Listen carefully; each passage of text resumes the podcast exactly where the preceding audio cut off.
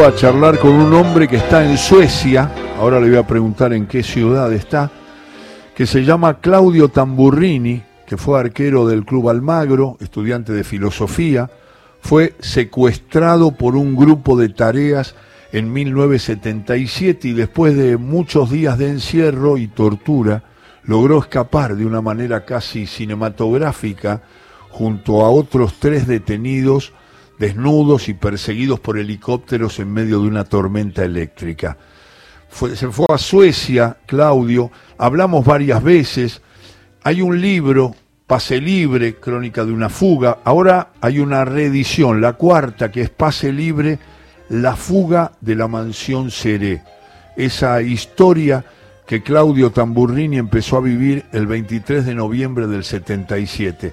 Siempre es un gusto encontrarlo Alguna vez hablamos antes de la participación de Argentina en el Mundial ante Suecia y con una visión de futbolero y de hombre involucrado con lo que pasa en los mundiales, nos anticipó que Suecia podía ser un dolor de cabeza y una preocupación para Argentina.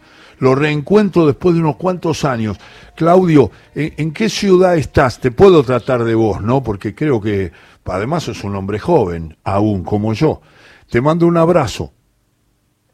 Gracias, gracias. En Estocolmo estoy. Sí, soy un hombre tan joven como vos, eh, eh, del, del, mismo año, creo, incluso. A ver. Estocolmo. Y me, me traen recuerdos amargos un poquito. No era consciente de nuestro último encuentro eh, radial que fue en el Mundial del 2002, entonces, antes del partido con Suecia. Así es, así es. Así es, así fue entonces. Eh, eh, Claudio, este, este, este, este, esta vuelta del libro, de la aparición del libro que tanto recomendamos porque es, es, es conmovedor el relato, porque tiene que ver con la historia más mm, difícil de nuestro país y, esa, e, es un símbolo ese pase libre ahora, la fuga de la mansión Seré. ¿Qué, ¿Qué, podés comentar para personas que no se han acercado al libro? Ahí hay, porque no solamente hay un relato, eh, hay muchas reflexiones sobre el tema de la libertad, de lo que significaba ese, ese momento de la Argentina. ¿Cómo, ¿Cómo eh, harías una introducción de, este libro que vuelve en una cuarta edición, eh, Pase Libre, la fuga de la mansión Seré? Yo lo presentaría eh, como a tantos otros relatos relacionados con el tema, como un testimonio y un relato continuamente necesario, recurrentemente necesario. Han pasado muchos años desde la primera publicación de Pase Libre, que se publicó en el 2002, la primera edición. Y esta cuarta edición es, eh, en realidad, es un, eh, es un enfoque nuevo, por lo menos desde el punto de vista de la edición, es el mismo texto, por supuesto, pero tiene una portada. Eh, más futbolera. Eh, y porque eh, conjuga en realidad eh, los dos temas centrales de mi vida, que han sido el, fútbol y la actividad política, junto con la actividad profesional, por supuesto, como filósofo en la Universidad de Estocolmo. Y, me, me, ha sorprendido también, no me deja de sorprender, porque ya en ocasión de presentaciones anteriores, eh, comprobé que, por supuesto, había generaciones nuevas que no estaban familiarizadas con el tema, que no estaban enteradas, pero en cierto sentido eh, sobreestimé tal vez un poco durante los últimos años el efecto de la difusión pública, de la reiniciación de los enjuiciamientos de los responsables por eh, violaciones de derechos humanos eh, eh, que se está produciendo constantemente y continúa eso en su proceso judicial.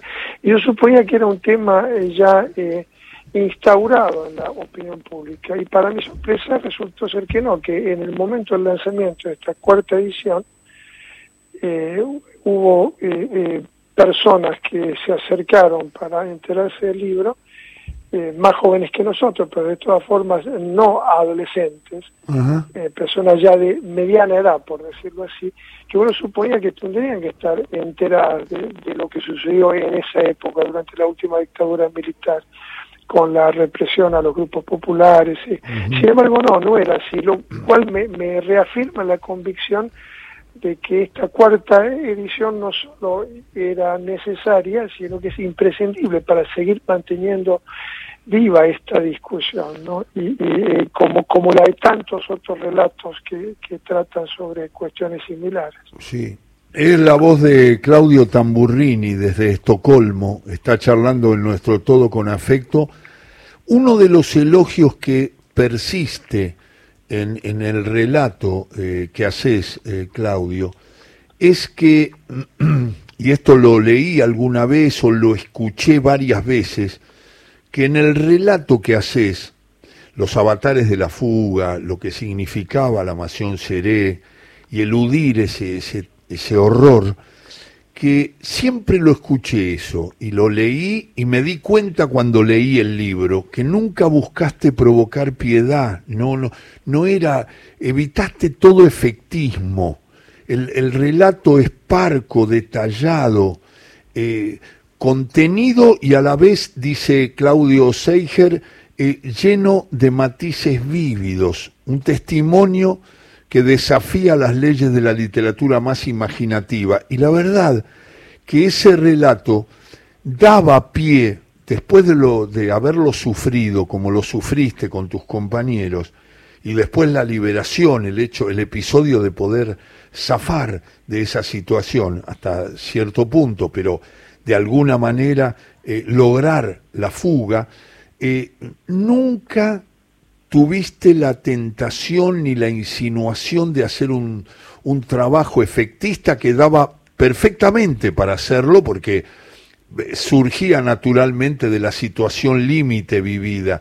Y es un elogio que se mantiene en el tiempo con esta cuarta edición, que ya lo volví a escuchar.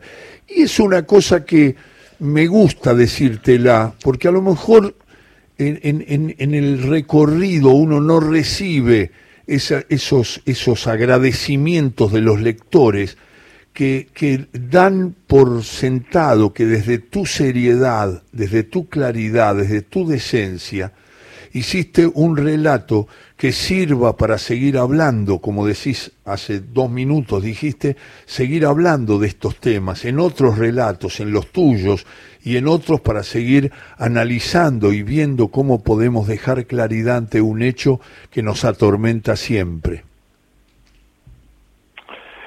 Sí, yo no eh, relacionaría ese comentario con el cual coincido eh, y que también reconozco como, como un, eh, una, una, línea conductora, un eje central en, mi intención literaria, ¿no? que fue tal cual así como vos la acabas de describir. yo, lo yo lo relacionaría con, con una actitud eh, o con un posicionamiento literario que es, eh, bueno, eh, se puede manifestar de forma simple diciendo eh, que el escritor eh, en lo posible eh, debe evitar adjetivar, utilizar adjetivos y mucho menos signos de admiración. ¿Por qué? Porque adjetivar significa calificar el hecho que se está relatando. Y al calificar un hecho que se pretende relatar literariamente, independientemente del tema, puede ser sobre esta historia como puede ser sobre un tema de ficción también. Al adjetivar, al calificar un hecho que se pretende relatar, se está induciendo al lector a interpretar lo que se le presenta de una determinada manera, o sea, se le priva al lector de la posibilidad de hacer su propia interpretación, de entablar una relación de intercambio viva y activa entre el texto y sí mismo el escritor en ese caso se interpone, eh, perturba la relación del lector y del texto. Y eso es lo que he intentado de hacer eh, permanentemente, lo sigo haciendo ahora cuando escribo, tengo, tengo eh, tres libros más que están prácticamente listos ahora que he escrito durante los últimos dos años y medio, durante la pandemia, que en ese sentido ha sido muy productiva para mí, eh, trato de, de, mantener esa, esa línea conductora.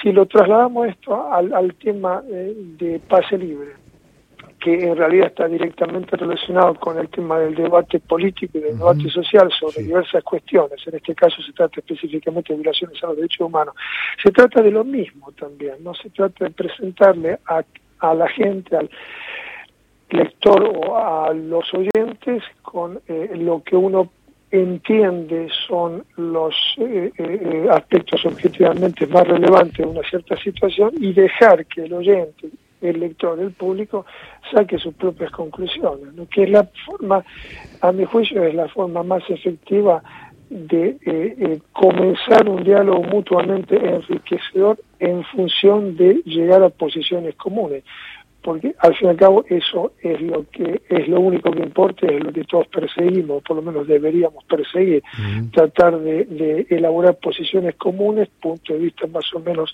coincidentes sobre lo que ha pasado, sobre lo que sucede en la actualidad y sobre cómo continuar en el futuro. Por eso es cierto, yo, yo eh, reconozco inmediatamente tu descripción, el texto de pase libre eh, eh, no, no golpea, no da golpes bajos, no es un texto eh, que presente al lector o, que exponga al lector a golpes bajos ni que intente manipular al lector emocionalmente en una o en otra dirección, sino que es un texto simplemente objetivo, cuenta un hecho verídico, es una novela testimonial, lo cuenta por supuesto desde mi punto de vista, desde ese punto de vista es un texto subjetivamente relatado, porque es el autor el que lo escribe, el que lo relata, pero que deja una puerta abierta, y una puerta abierta de par en par a la, a la interpretación del lector. Es la voz de Claudio Tamburrini que está contando esta conmovedora historia que ahora es libro en la cuarta edición, ya con un matiz más futbolero, y, quería terminar diciendo que Claudio Seiger comenta que es tan importante el relato que hiciste detallado, como recién describías, y ratificamos los que lo leímos, que el, el, el, texto terminó convirtiéndose en una pieza clave en el juicio histórico a las juntas de 1985 y sirvió no sé si lo recordás, para condenar al brigadier Orlando Agosti. En realidad, la contribución que yo hice junto con la de tantos otros testigos en el juicio a los comandantes del 85 fue a través de mi testimonio. En ese momento presté testimonio yo eh, en, en, la, en la causa contra los comandantes. Luego pasé a hacer, luego de prestar testimonio, pasé a, a, ser parte, a ser integrante del equipo de del fiscal Stracera. Él me eh, propuso incorporarme a su equipo de trabajo. Trabajé con el grupo durante seis o siete meses hasta el momento de la sentencia. Ese trabajo que realicé yo ahí, que se trató de filosofía penal, de la justificación moral de la pena, eh, se convirtió luego en mi tesis doctoral en Estocolmo, a mi regreso después en el 86 aquí a, a Estocolmo. El libro, el libro Pase Libre, en realidad se genera, nace muchos años después. El libro es escrito, eh, si no recuerdo mal, aproximadamente en el 2000, a fines del 2000, durante el 2001, y es publicado en el año 2002. Eh, yo tuve eh, que esperar, eh, fui consciente que tenía que esperar para escribir el libro, justamente para no caer en lo que habíamos estado comentando antes, lo que comentamos antes de hacer un trabajo cuasi panfletario, un trabajo maniqueísta, donde dividiría a los personajes en buenos y malos, y las actitudes eran o bien blancas o bien negras, y un relato emocional digamos, tratando, eh, eh, mi intención fue tratar de distanciarme de los hechos, eh, temporalmente, por supuesto, pero también emocionalmente, para poder presentarlos en la forma en la que conseguimos antes que se presentara un texto. Y eso conseguí realizarlo, conseguí madurar personal y literariamente muchos años después, en el año 2000, 2001.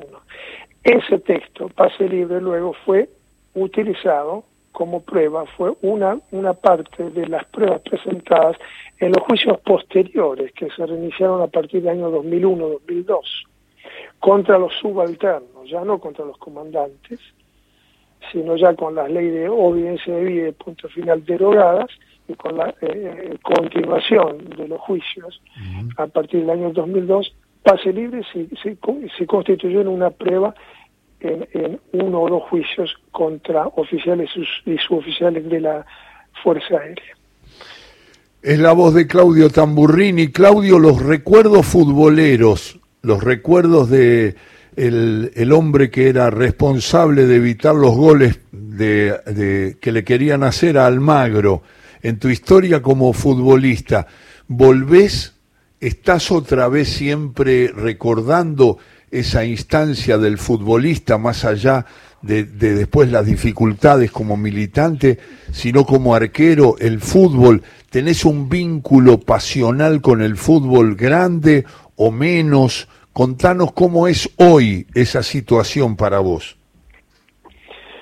Sigo, por supuesto, eh, la trayectoria de Almagro, eh, eh, lo sigo todas las semanas, uh desearía verlo por tercera vez en primera división, es un club que se merece estar en primera división, y mi vínculo con el fútbol ha sido siempre el mismo y se ha mantenido siempre sin cambio, con la misma fuerza eh, con la que comencé a jugar al fútbol cuando era un adolescente, todavía más pequeño. Se interrumpió, por supuesto, durante los años de la dictadura militar, cuando fui secuestrado por razones obvias, después no pude volver a jugar de forma pública.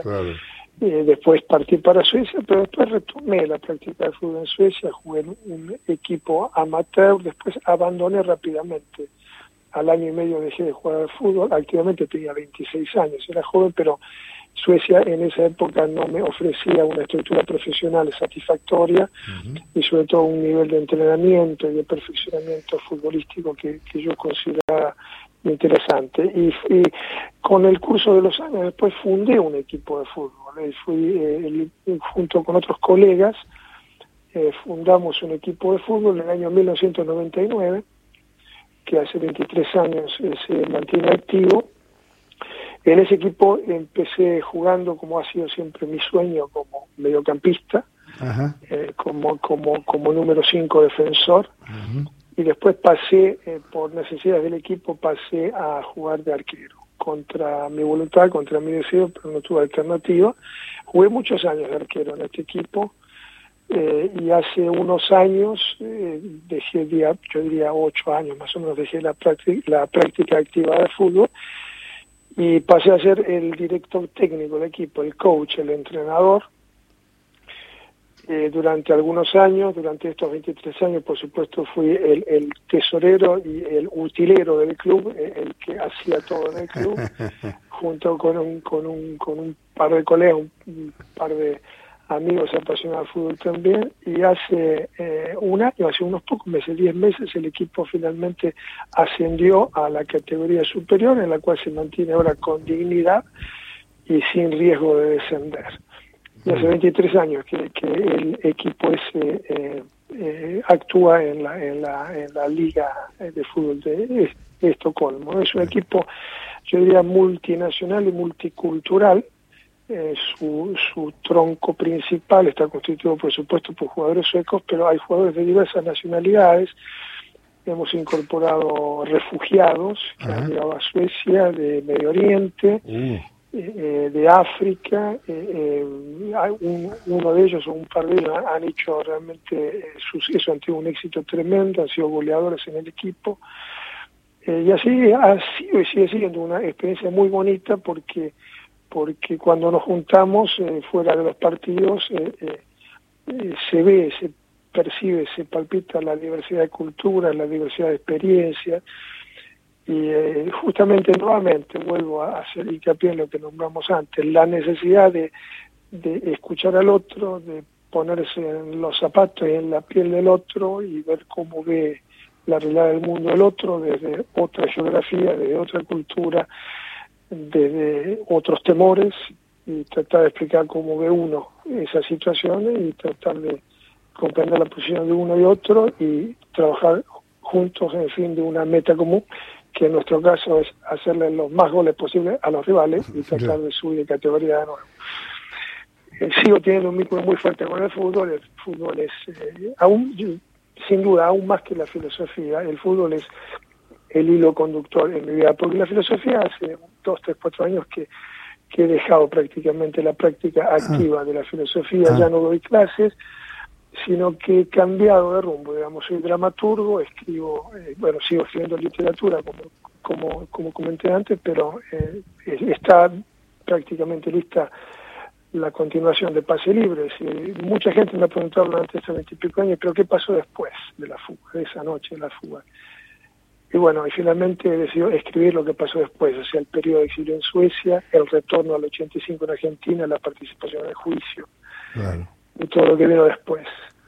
Y escribo libreto de ópera, guiones también cinematográficos, hay un guion listo sobre, sobre la continuación de Pase Libre, ¿no? lo que pasó después.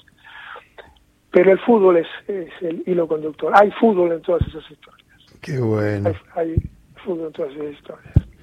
Claudio Tamburrini contando desde Estocolmo que se, se, fue diluyendo un poco el filósofo y está el futbolero siempre y ahora aparece el autor y el hombre que escribe guiones. Y me parece que eso habla de tu riqueza, de tu búsqueda, de lo que nos importa siempre tu opinión, desde el fútbol, desde la literatura, desde la mansión seré y la experiencia, y desde todas las cosas que, que, podés eh, transmitir, porque las transmitís desde una actitud docente y, muy valiosa, que la verdad que siempre valoramos y respetamos mucho. Y, te quiero decir que como futbolero me acordé mucho de vos, eh, siempre me acuerdo, pero me, me acordé mucho cuando Suecia eliminó a Italia del anterior mundial y, tus palabras de decir no considero que va a ser un rival fácil para Argentina porque es un rival incómodo que pone incómodo a los equipos que enfrenta y eso Suecia lo mantiene y lo eliminó a Italia que se había confiado que iba a llegar y ahora también por confiarse también se quedó afuera siendo campeón de Europa de una nueva Copa del Mundo cuando Italia es un clásico de los mundiales porque es un un seleccionado que tiene cuatro mundiales y el que tiene más es Brasil que tiene cinco, o sea que es uno de los grandes protagonistas de la historia del fútbol de siempre. Y cuando Suecia lo elimina, enseguida me acordé de tus palabras advirtiendo a la selección argentina que iba a ser un rival muy complicado y que Suecia siempre lo es, de alguna manera. Y una cosa que me quedó antes de despedirte es que me digas el nombre del equipo que vos presidís, dirigiste, hiciste todo ahí y es un equipo que está en la Liga Amateur de Suecia. ¿Cuál es el nombre del equipo? El nombre del equipo está vinculado también con la actividad profesional, como todas las cosas que hacemos eh, nuestra, nuestras actividades se reflejan después en lo que creamos. Paralelamente a mi tarea docente y universitaria durante décadas y ahora a la de dramaturgo, siempre he, trabajado en, eh, la corte, en los tribunales como intérprete. Yo soy intérprete, eh, digamos, diplomado en sueco español, eh, o sea, trabajo, interpreto, traduzco en los, en los juicios. Hace muchos años, 30 años que, lo hago eso funde el equipo este con tres o cuatro colegas intérpretes a, fines de 1999, como ya conté, y el, y el nombre del equipo, por supuesto, es Fútbol Club Los Intérpretes, eh, es Fútbol Club Tolkana, Tolkana significa Los Intérpretes en sueco, y ese es el nombre del equipo. Yo creo que es el único equipo en toda la liga que tiene un nombre, se podría decir, sindical, un nombre que puede ser eh, relacionado directamente con una actividad laboral, ¿no? Eh, fútbol, los intérpretes, Por supuesto no hay ningún intérprete ya en el equipo, ¿no? Porque se han, han ya dejado de jugar todos y ya, tienen una edad que no les permite ya jugar, como en el caso mío, tuvo que retirarme. Pero ese es el nombre del equipo. Siempre me da placer eh, conversar contigo, Claudio. Un saludo a tu gente, un abrazo, muchas gracias y ojalá que el libro, que tiene su cuarta edición, tenga también esa, ese, ese contacto con la gente, pase libre la fuga de la mansión Seré, que para mí es muy importante por muchas razones y también por el amor al fútbol. Te mando un abrazo muy, muy grande. Un abrazo muy grande, gracias a ustedes por este contacto y te pido una sola cosa, Sí. que no dejemos pasar 20 años hasta contactarnos nuevamente. Que nos ¿Cómo? prometamos eso, ¿está bien? Es buenísimo. Vale. Va a ser, va a ser más cercano, va a ser mucho más cercano. Un abrazo, Claudio. Fantástico, un abrazo. Chau. abrazo. Qué bueno, qué buen final de la nota con Claudio Tamburrini, el arquero del Club Almagro, que es filósofo, ahora dramaturgo, es un hombre y que preside un club, los intérpretes en la Liga Amateur de Suecia. La verdad, es un placer hablar con Claudio cada tanto y lo pedí. Y la verdad que no